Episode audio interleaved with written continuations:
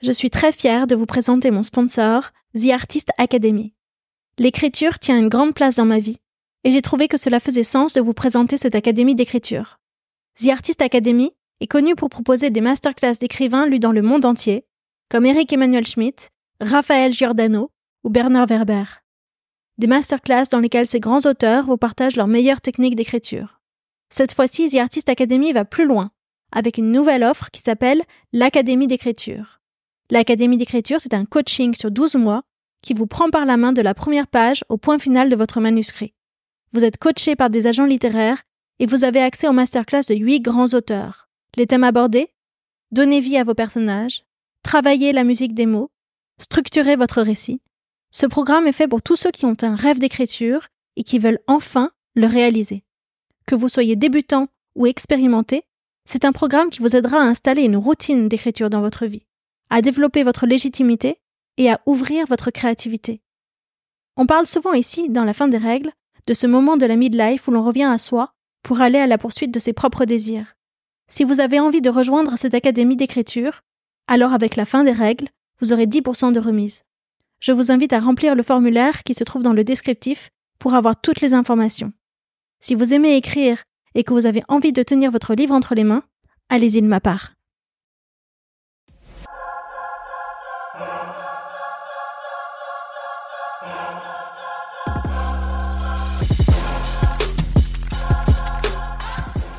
La fin des règles dans la vie d'une femme, c'est la ménopause.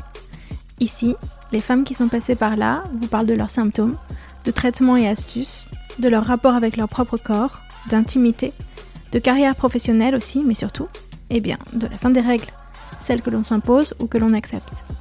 En les écoutant, vous trouverez, je l'espère, les bonnes infos pour traverser cette période encore trop taboue. Et puis surtout, j'espère que vous prendrez un shot de confiance et de bonne énergie. Je m'appelle Odayo et j'ai 44 ans.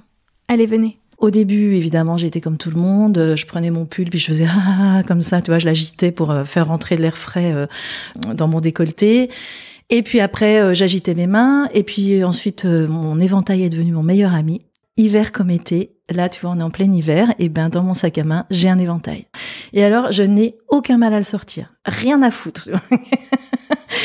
que, que pensent les gens? Je m'en fous à ce moment-là. Non, mais c'est le meilleur ami de la femme qui a des bouffées de chaleur.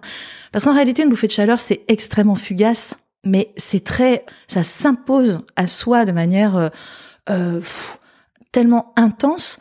Euh, et puis tu as l'impression que tu deviens toute rouge, donc euh, tu, as l'impression que ça se voit, tu vois, tu as l'impression que ton, comme un coup de soleil partout, le front, les joues, les yeux, tu, tu transpires sous les yeux. T'as as carrément, enfin moi j'ai la nuque qui se trempe. Moi je ne transpire pas d'habitude dans la vie, mais là j'ai la nuque qui en une seconde est trempée. Douleur articulaire. Alors ça, c'est très marrant parce que ça, ce sont mes patientes qui m'ont fait découvrir ce signe. C'est-à-dire que comme elles me parlaient euh, très souvent de leur douleur articulaire et puis je leur demande systématiquement où elles en sont dans une éventuelle ménopause, bah, souvent elles font en direct avec moi le rapprochement, tu vois. Elles disent ah ben ouais mais j'ai pris du poids, ah ben oui mais euh, ah c'est vrai ça fait deux ans que je suis ménopausée puis ça fait deux ans que j'ai tout ça qui s'est manifesté. Et donc, euh, douleur articulaire, je suis allée un peu chercher et je me suis rendu compte qu'en effet, c'était un signe. Et tu vois, ce qui est fou, c'est que ça, j'en ai parlé au médecin. J'ai dit, j'ai mal partout le matin, j'ai l'impression d'avoir 90 ans, je me lève, j'ai l'impression d'être toute rouillée, il faut une minute pour que ça se déverrouille et tout.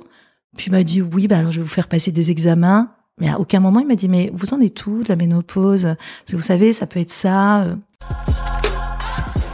D'abord, mon fils s'en est rendu compte. Un jour, on regardait euh, euh, un programme télé qui s'appelle Fais pas ci, fais pas ça. Et dans ce programme, Isabelle Gélinas, à un moment, étant en ménopause, en cours de périménopause, qu'elle appelle d'ailleurs la biopause parce qu'elle trouve que le mot ménopause est horrible. Donc elle est en biopause, donc elle est très, je sais pas si tu te souviens de ce personnage, mais il est assez truculent, assez extraverti. Et à ce moment-là, elle est mais ultra comment dire grossière quoi. Elle, elle dit gros mots sur gros mots je vais pas les dire ici parce que c'est pas hyper intéressant. Enfin on peut imaginer. Cette espèce de litanie elle est ultra réactive et puis euh, et puis vraiment elle, le marque dans son champ lexical de façon vraiment très grossière. Et on regardait ça avec mon fils et il se tourne vers moi il me fait maman t'es en biopause! En me renvoyant le fait que c'était la ménopause, euh, enfin ou que peut-être c'était c'était ce qui était en train de se passer là dans l'ici et maintenant, ben moi ça me permettait aussi de mieux accepter. Il y a rien de pire que quelqu'un qui te regarde méchamment au travers parce que t'es pas très cool ce jour-là et, euh, et toi t'es en proie à un espèce de magma à l'intérieur, là, éruptif. Et, et donc si en plus tu dois te battre contre les personnes qui sont autour de toi et qui sont censées être euh, gentils, bienveillants et accompagnants, évidemment ce serait pas cool. Donc je pense que ça, ça m'a beaucoup aidé à la fois de lui donner une place à cette, euh, enfin de leur donner une place à ces signes et euh, aussi d'accepter. Tu vois, quand tu es dans ton lit et que tu tournicotes et que tu as la moulinette farceuse qui se met en marche, ben moi je fais des petits exercices de respiration qui marchent plutôt bien pour moi. Puis euh, ben parfois je sais que voilà, je vais pas me rendormir, ben je me rendors pas et ça sert à rien de m'exciter comme une folle parce que de toute façon cette nuit-là, elle est comme ça. Voilà je crois que vraiment mon corps est pas prévu pour faire du sport en réalité. Vraiment. Mais si, mais si, persévère. Mm, mm, mm, je pense pas. Mais en revanche, j'ai rencontré un garçon qui, euh, ben, au cours d'une émission de télé justement, qui s'appelle un coach activité physique adaptée. Ça, ça me plaît bien parce que je sens qu'il est très respectueux de mes possibles, qu'en même temps, il me, il me pousse juste qu'il faut pour que je m'améliore. Avec vraiment, il a une démarche très scientifique, avec des études à l'appui. Il remet en cause ses connaissances en permanence. Donc ça, moi, ça me va très très bien. Euh, et puis parce que je voulais pas m'abîmer. Et j'aime bien la notion de NEAT aussi.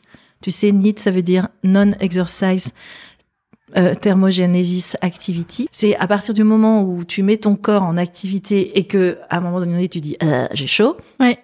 T'as fait du NEAT. Moi, je fais beaucoup de NEAT. Mais raconte-moi comment tu t'es blessée. Tu dis que tu t'es blessée. Ouais, je me suis blessée. Ben, j'avais pris une coach après le confinement, le premier confinement. Je, trouvais que mon corps était dans un état terrible. Ben, comme tout le monde, on venait découvrir euh, le télétravail full time.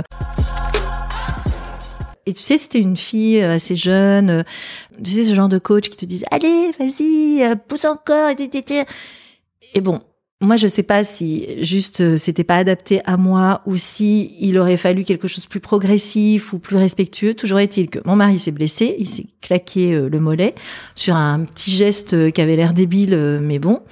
Du coup, il a arrêté pendant plusieurs semaines. Et puis moi, euh, je me suis fait un, une tendinite dans le genou qui m'a pourri la vie pendant un an et demi qui a fini par me déclencher une aponevrosite plantaire. Enfin, tu sais, le truc où tu as l'impression que tout se dégrade et ça fait n'importe quoi et que tu t'en sortiras jamais. Et donc, c'est après ça que je me suis dit, bon, j'arrête euh, le coaching euh, comme ça, là, allez, vas-y et tout. Puis en plus, même euh, intellectuellement, ça ne me plaît pas, ça ne me motive pas. Moi, je suis pas du tout, je marche pas à la performance, à genre, tu vas être fier de toi. Non, j'en ai rien à foutre. C'est pas ça qui me rend fier de moi. Après, chacun ses trucs, mais moi, ça me rend pas fier de moi. Après, il y a quand même des, trucs positifs. Euh, moi, j'entends beaucoup de femmes, et j'en fais partie, qui euh, vivent comme une libération le fait de ne plus avoir de règles. Moi, la, ce passage de ménopause, je le vois vraiment comme une... Euh, pas du tout comme la fin de la vie génitale, la fin de la possibilité de procréer, l'invisibilisation, etc. Je le vois comme un comme une métamorphose qui amène à un nouvel état. Et ce nouvel état, comme on en a vécu plein dans notre vie de femme, et, euh, et c'est un de plus. Et on peut aussi se dire que c'est une drôlement jolie façon de, de, de porter sa vie que de la marquer dans le corps. Parce que quand même, sous cette histoire de, de vie génitale versus ménopause, t'as aussi ce truc de de, de enfin, je vais le dire volontairement de façon très crue, mais un peu de devoir te faire féconder, quoi. Enfin, c'est-à-dire qu'il faut séduire, il faut, euh, il faut euh, euh, trouver le père. Enfin, il y a, y a, quand même un truc après euh, horloge biologique, je ne sais quoi, euh, pression sociale, euh, nécessité personnelle, individuelle, mais enfin, en tout cas, a priori, ça se fait plutôt à deux, avec la nécessité qu'un homme, à un moment donné, tant semence, quoi. Enfin, dans le, dans le côté cueilli, je trouve qu'il y y a ça aussi. Et on est vu, on est un peu vu, évalué, jugé sur un physique, sur... À partir du moment où tu lâches ça, c'est vrai que tu mets une énergie là-dedans, enfin on comprend que c'est une zone de forte turbulence que moi je trouve très très proche en termes de turbulence de la puberté. souvent je dis ben il va falloir garder le cap le mieux possible. C'est pas forcément euh, foufou, tu vois, comme objectif, garder le cap, mais c'est déjà quelque chose. Et en effet, on en sort toujours des orages. Et puis moi, je te parle là de la retraite et que je fais ma maligne, mais si ça se trouve dans dans six ans, je vais faire eh, dans deux ans c'est la retraite et j'ai trop peur et tu vois. Et avoir peur, euh, ben c'est pas grave. Voilà, il faut la vivre, il faut se poser la question de à quoi ça nous renvoie cette peur, pourquoi, de quoi. Euh. En fait, c'est une sorte de travail sur soi permanent.